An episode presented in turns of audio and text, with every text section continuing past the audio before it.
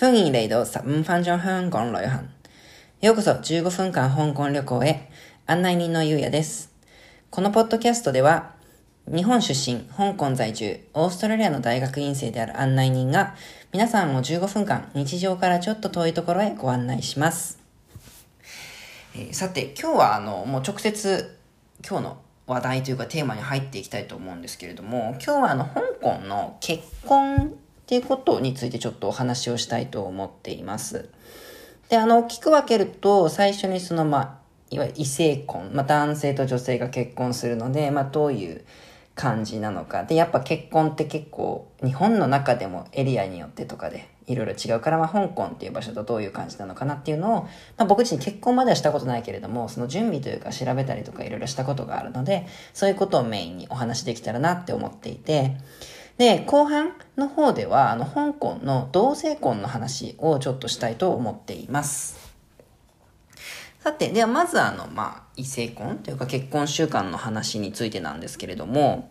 あの、僕自身は、まあ今も言った通り結婚はしたことはないんだけれども、パートナーにそのプロポーズして、あの、結婚とかの準備でいろいろと資料を集めたりとか、そういう結婚フェアみたいなのにも行ったことがあるんですよね。なのでちょっとその話でメインでしていきたい。だからなんか準備の話の部分で思ったこととかの話がメインになると思うんですけど、まあ、最初にその結婚のことで言うとやったことっていうのが、まあそれを決めてプロポーズっていう時に、その、まあ僕のね、すごい、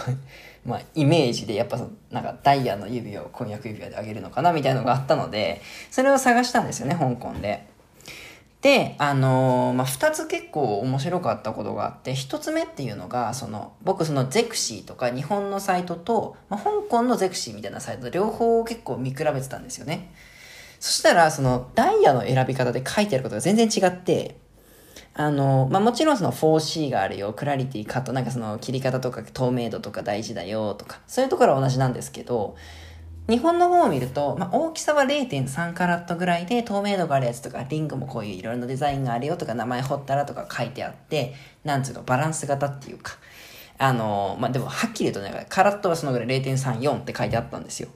で、香港の方見たら、まあ、1カラットかな最近はみたいな。全然違うやんって3倍大きさみたいな、すごい違いがあったんですよね。で、香港の方は逆を言うと、例えば、その、まあ、本ダイヤってやっぱそのカラットが大きくなればなるほど、その、透明度を保つとものすごい値段が跳ね上がるのもあって、その透明度とかに対する基準っていうか要求は日本のやつほどは高くないんですけれども、何なんでしょうね。ひょっとしたらそのなんか直接そういうダイヤの産地から輸入されて日本より安いのかとか僕にはよくわからないんですけれども、まあ、あの、いろんな値段であるわけなんですよ。その、正直言って結構大きいと思うようなダイヤが。で、まあ、これがね、その1個目の違いなんですけど、もう1個が、まあ、日本、あの、そのダイをどこで買うか、指輪をどこで買うかっていうところなんですけれども、まあ、そのもちろん、香港でも街、特に中心地のところとか歩いてると、宝石屋さんとかいっぱいあるんですけれども、香港って実は、その、まあ、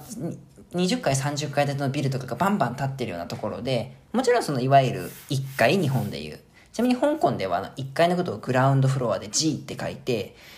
香港でいう1って書いてあるフロアは日本で2階に当たるんですけど、まあ、今回日本の言い方で統一すると、その1階にあるお店はもちろん入り口もあるから何のお店かわかるじゃないですか。でも、まあ、特に5階とか10階とかにあるお店っていうのは、基本的に外観ではよくわからないんですね。どんなお店が入ってるか。これね、ラウソンポーって言うんですけど、広東語で。で、まあダイヤとか売ってるその専門店とかってそこまで大きくないお店も結構多いので、そういうお店だと結構その建物の中に入ってるから、その例えば自分でサーチをして、インターネットのウェブサイトとか、もしくはインスタグラムとか、そういうので調べていかないと見つけられないお店がすごい多いんですよ。で、まあ僕の時も、あの、そういうところで調べたり、あとは香港って僕が知ってるだけでも2つ、その、結婚準備の時にはここに行こうみたいな、そのウェディングドレスとか、あとはちょっと話すけど、フォトウェディングのそのツアーのことをやってるお店とか、まあそういうお店が集まってるビルっていうのが2個ぐらいあって、まあそういうとこに行くと、ちょっとそのダイヤの情報とか、もしくは結婚フェアの情報とかがあるから、そこから集めてとか、まあそういう風に探していったんですね。で、まあ結局はその、えーっと、いろいろ見たんだけれども、その、まあ、結婚のものが集まってるような香港の人が開いてるお店みたいなところで、まあ、買って、プロポーズしてみたいな感じの流れだったんですけれども、まあ、ありがたくというか、OK をしてもらって、で、まあ、その、しばらくね、まあ、コロナとかもあって寝かせてたんですけれども、まあ、今年の頭ぐらいに、まあ、そろそろちょっとね、結婚のこととか考えてもいいかもねっていう話になって、あの、調べたんですね、結構いろいろ。どういうふうに結婚するのかとか、どういう準備が必要なのかみたいなことを。で、まあ、その時にね、結構へえって思ったこといくつかお話ししたいんですけれども、まあ、まず、えー、っと、さっきちらっと言ったフォトウェディングというか、結婚式の前取りみたいなやつを結構、まあ、お金があればね、盛大にやる傾向があるような気がして、まあ、そのフォトウェディングとかってそもそもまあもう結婚式とかやらないから、その、その分、いろんなとこで写真を撮ったりして、アルバムの記念を残したいみたいな感じでやるっていうのが、まあ僕の理解。まあもちろんそれをやって、結婚式もやる場合もあるんだけれども、ただ香港の場合どちらかっていうと、その結婚式の当日にスライドで流すとか、もしくはその入り口に今日は結婚式にようこそとかのなんかその入り口の写真みたいなのに飾るのを撮るとかの名目というかで、香港でももちろん撮る。例えば自分の大学とか結構いろんなところで撮るから面白いんだけど、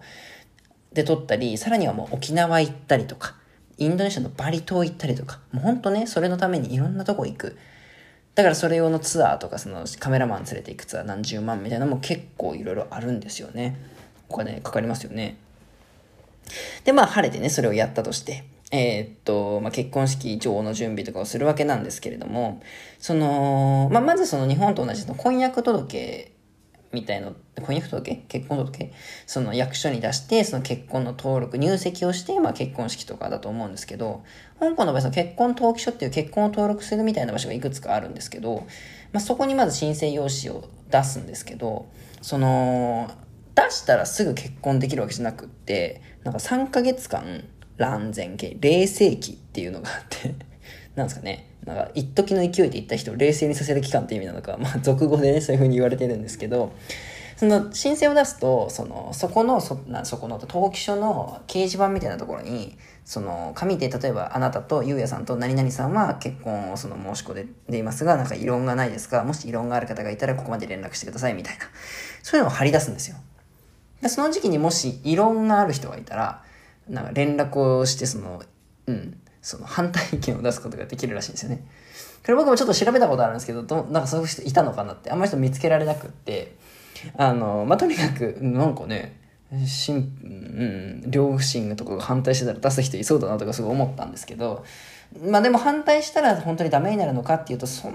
まあちょっとそれも正直ちょっとよくわからないんですが、とにかく制度として二人が勝手に言えばできるってわけじゃなくて、そういうセカンドオピニオンを求められる時期みたいなのが設けられてるんですよ。まあでもとにかく無事、その冷静期を乗り越えると、あの、まあ、入籍ができて。ただ香港の場合、その二人承認っていうのが必要なので、自分たちで勝手に結婚することはできない。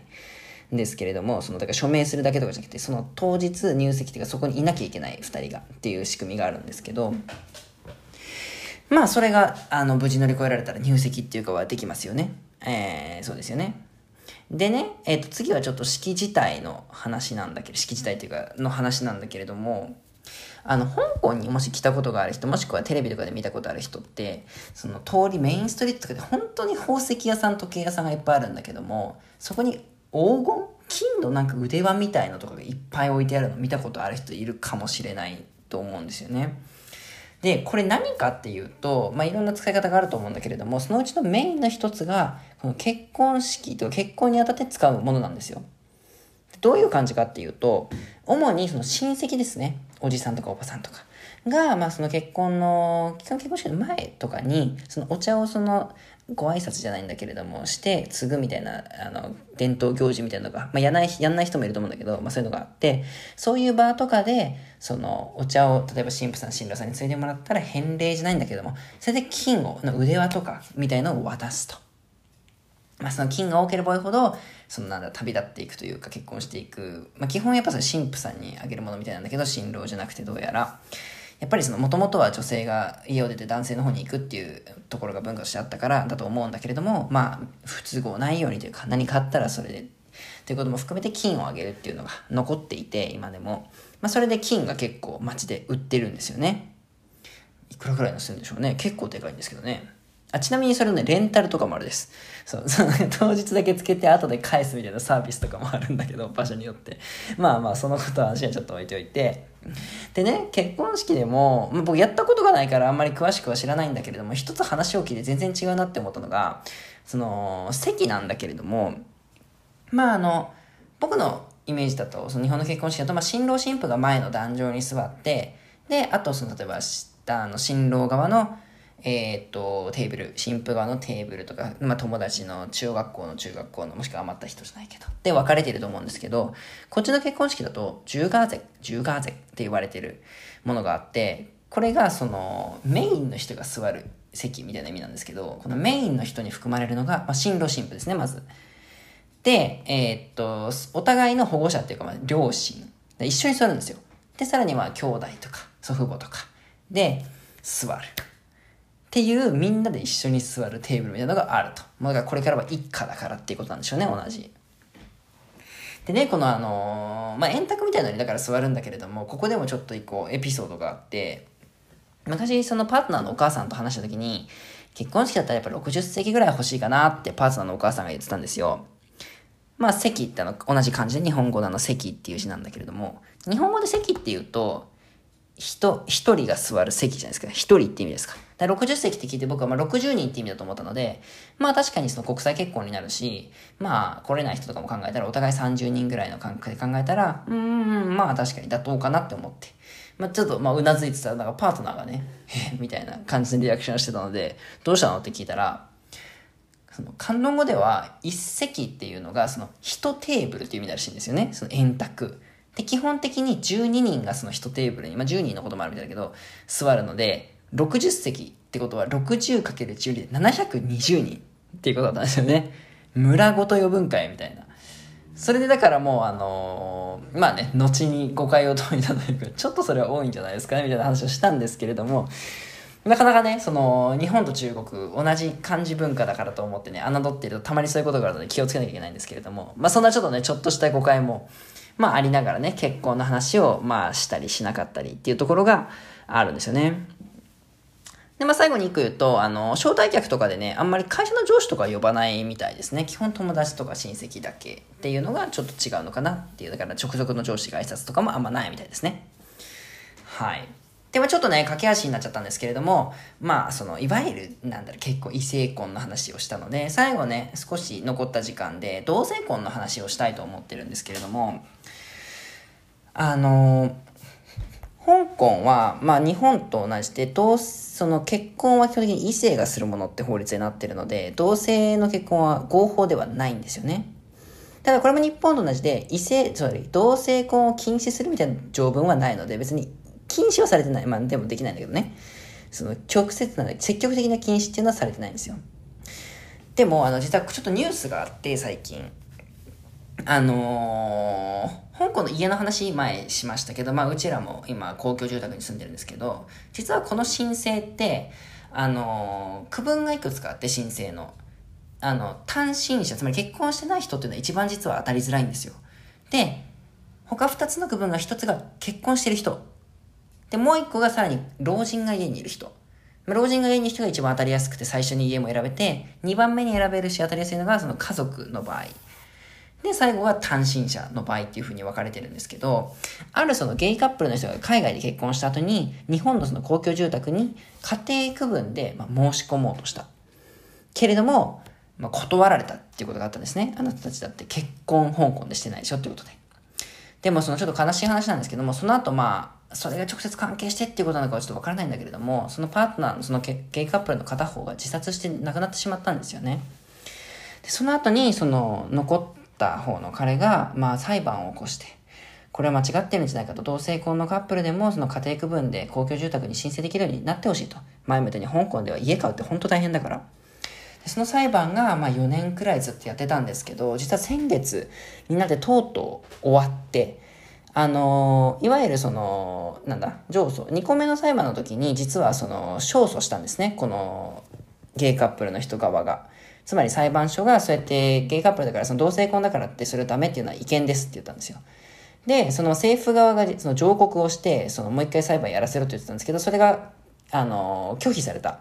帰結されたので、帰結、棄却されたので、まあもう確定したんですね、判決が。なので、これから、あの、次回以降とか、今後制度が少しずつ変わって、まあ、同性婚の人もその公共住宅に申し込めるようになるだろうっていうのが香港では今言われているんですよ。ちょっと今日伸びちゃってるんですけれども、あの、面白いとか大事な話だと思うので、もう一個だけ付け足すと、その、他の裁判でも、その同性婚自体をその認めないっていうのが違憲なんじゃないかっていうことを訴えてた人がいて、これもまあ部分的にはあるんですけども、まあ勝訴して、あの裁判所も、まあ、人権的な観点から同性婚を認めないっていうのは違憲であるっていうような本あのアンケートを出してるんですよね。なので、あの少しずつ香港でもその同性婚というのを認めるような話っていうのが、まあ、進んできているようには思うんですよね、僕自身。まあ、ちょっとね、この話実はもう一個あのドラマに関連して、その同性カップルを扱ったドラマっていうのが何年か前にあって、これが一個ちょっと僕の中でなんか、僕の中ではなんか、香港の同性婚とか同性愛に関する考え方のなんかターニングポイントというか、え？って僕自身が思わされたことがあったので、ちょっとまあ次回以降でその話、ちょっと今回の続きみたいになるけども、話せたらいいなって思ってます。というわけでちょっと今日は、あの、どうしても話したかったのでね、1分拡大になってしまいましたが、時間になったのでこれぐらいにしたいと思います。カメラと次はイジーラ。バイバイ。